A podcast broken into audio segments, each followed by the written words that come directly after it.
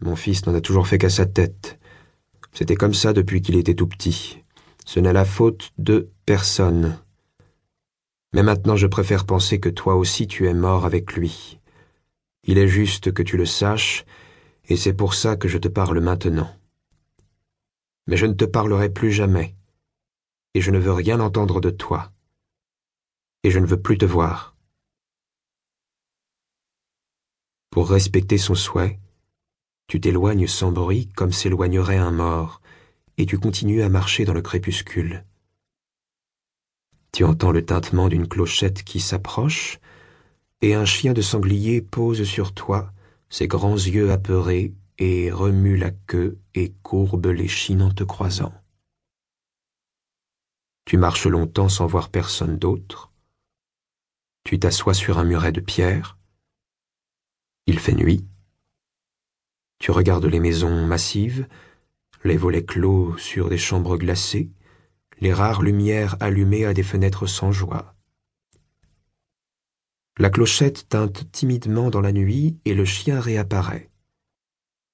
Il tourne en rond un moment, en clignant des yeux avec méfiance, et puis il s'approche en tremblant parce qu'il a peur d'être battu. Quand tu le caresses, il pousse un gémissement aigu et il se couche devant toi et te lâche la main. Il y a longtemps, souviens-toi, quand c'était encore chez toi, tu te plaignais de ce que le village était un désert. Mais tu avais tort.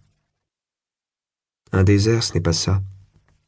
Tu sais, il y eut une époque où les hommes partaient dans le désert à la recherche de Dieu. Ils y mangeaient des racines amères qui les faisaient souffrir de la soif en échange de visions dérisoires, et ils parlaient à haute voix devant les dunes de sable, et tentaient d'apprivoiser les scorpions, et ils pleuraient de solitude parce qu'aucun démon ne venait les tenter pour éprouver leur amour et leur foi inutile. Et ils ne trouvaient pas Dieu, ils ne trouvaient que la béance de leur âme, et Dieu était la béance de leur âme. Peut-être ai-je été l'un d'eux, je ne m'en souviens plus mais je sais ce qu'est un désert. Et ce n'est pas ça. Le silence et l'ennui ne suffisent pas. Personne ne viendrait chercher Dieu ici dans ce cimetière. Et un jour tu l'as compris.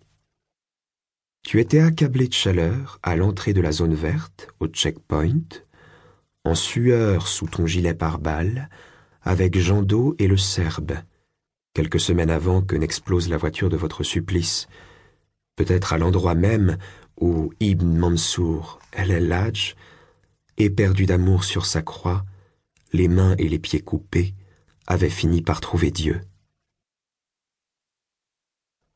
Mais tu ne t'intéressais pas au sang ancien des martyrs. Tu attendais les enfants.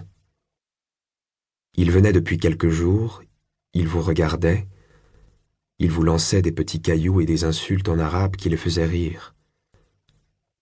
La veille, tu t'étais procuré des chewing-gums. Quand les enfants sont arrivés, tu les leur as montrés. Tu as attendu un moment et tu leur as fait signe de venir.